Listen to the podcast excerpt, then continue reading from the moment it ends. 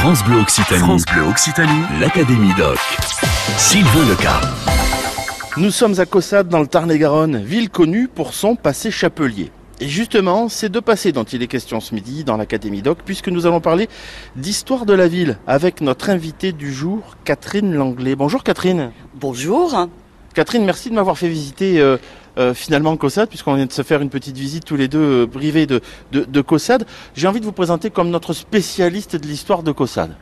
Alors, je ne suis pas la seule, euh, comme dans tous les coins de France, mais il est exact que euh, je me suis beaucoup intéressée à l'histoire locale et que j'ai partagé des trouvailles euh, en écrivant des articles.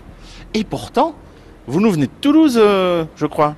Je viens de Toulouse, oui, je suis une Toulousaine de souche euh, et je n'habite ici que depuis 2010. 9 ans, on a quand même le temps de faire un petit peu le tour. Oui, on a le temps de faire le tour, mais en matière d'histoire, on n'a jamais fini. Alors forcément, cette question qui me brûle les lèvres, une Toulousaine venir s'installer à, à, à, à Cossade, pourquoi?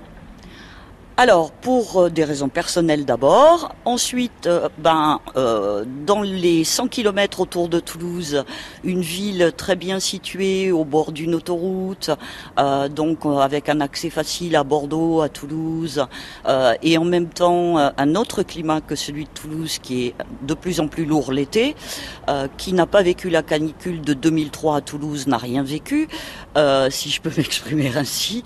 Donc voilà. Et quand je suis venue faire un tour sur euh, sur site, euh, j'ai trouvé que c'était une ville magnifique. Elle a un très beau patrimoine bâti du 18e et qu'elle avait l'air euh, fort animée et bien agréable à vivre. Et un cinéma.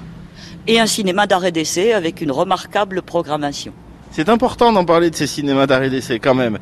Euh, donc vous êtes installé euh, depuis 9 ans, c'est ce qu'on disait ici euh, à, à, à Cossade. Vous avez fait partie, vous faites partie peut-être d'associations ici dans la ville?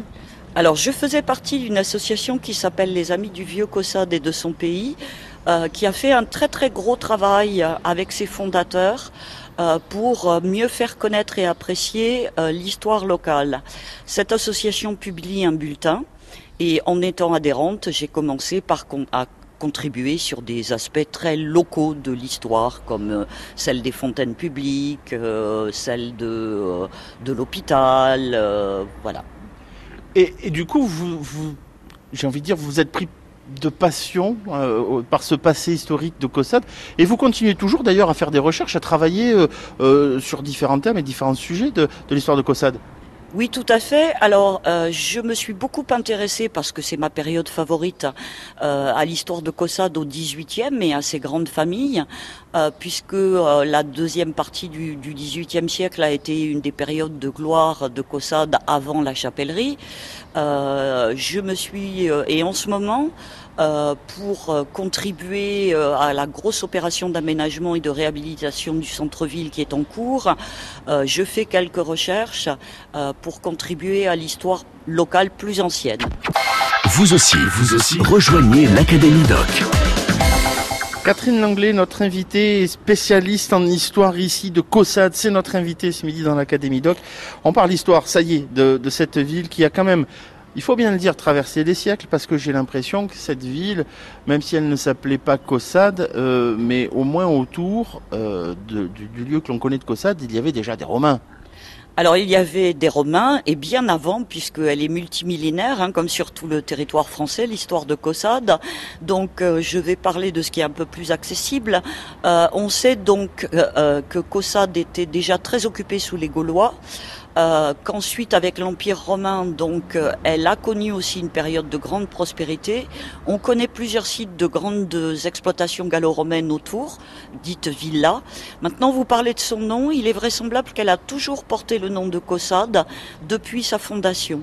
Alors, la tradition de ce toponyme euh, est celui de voie pavée.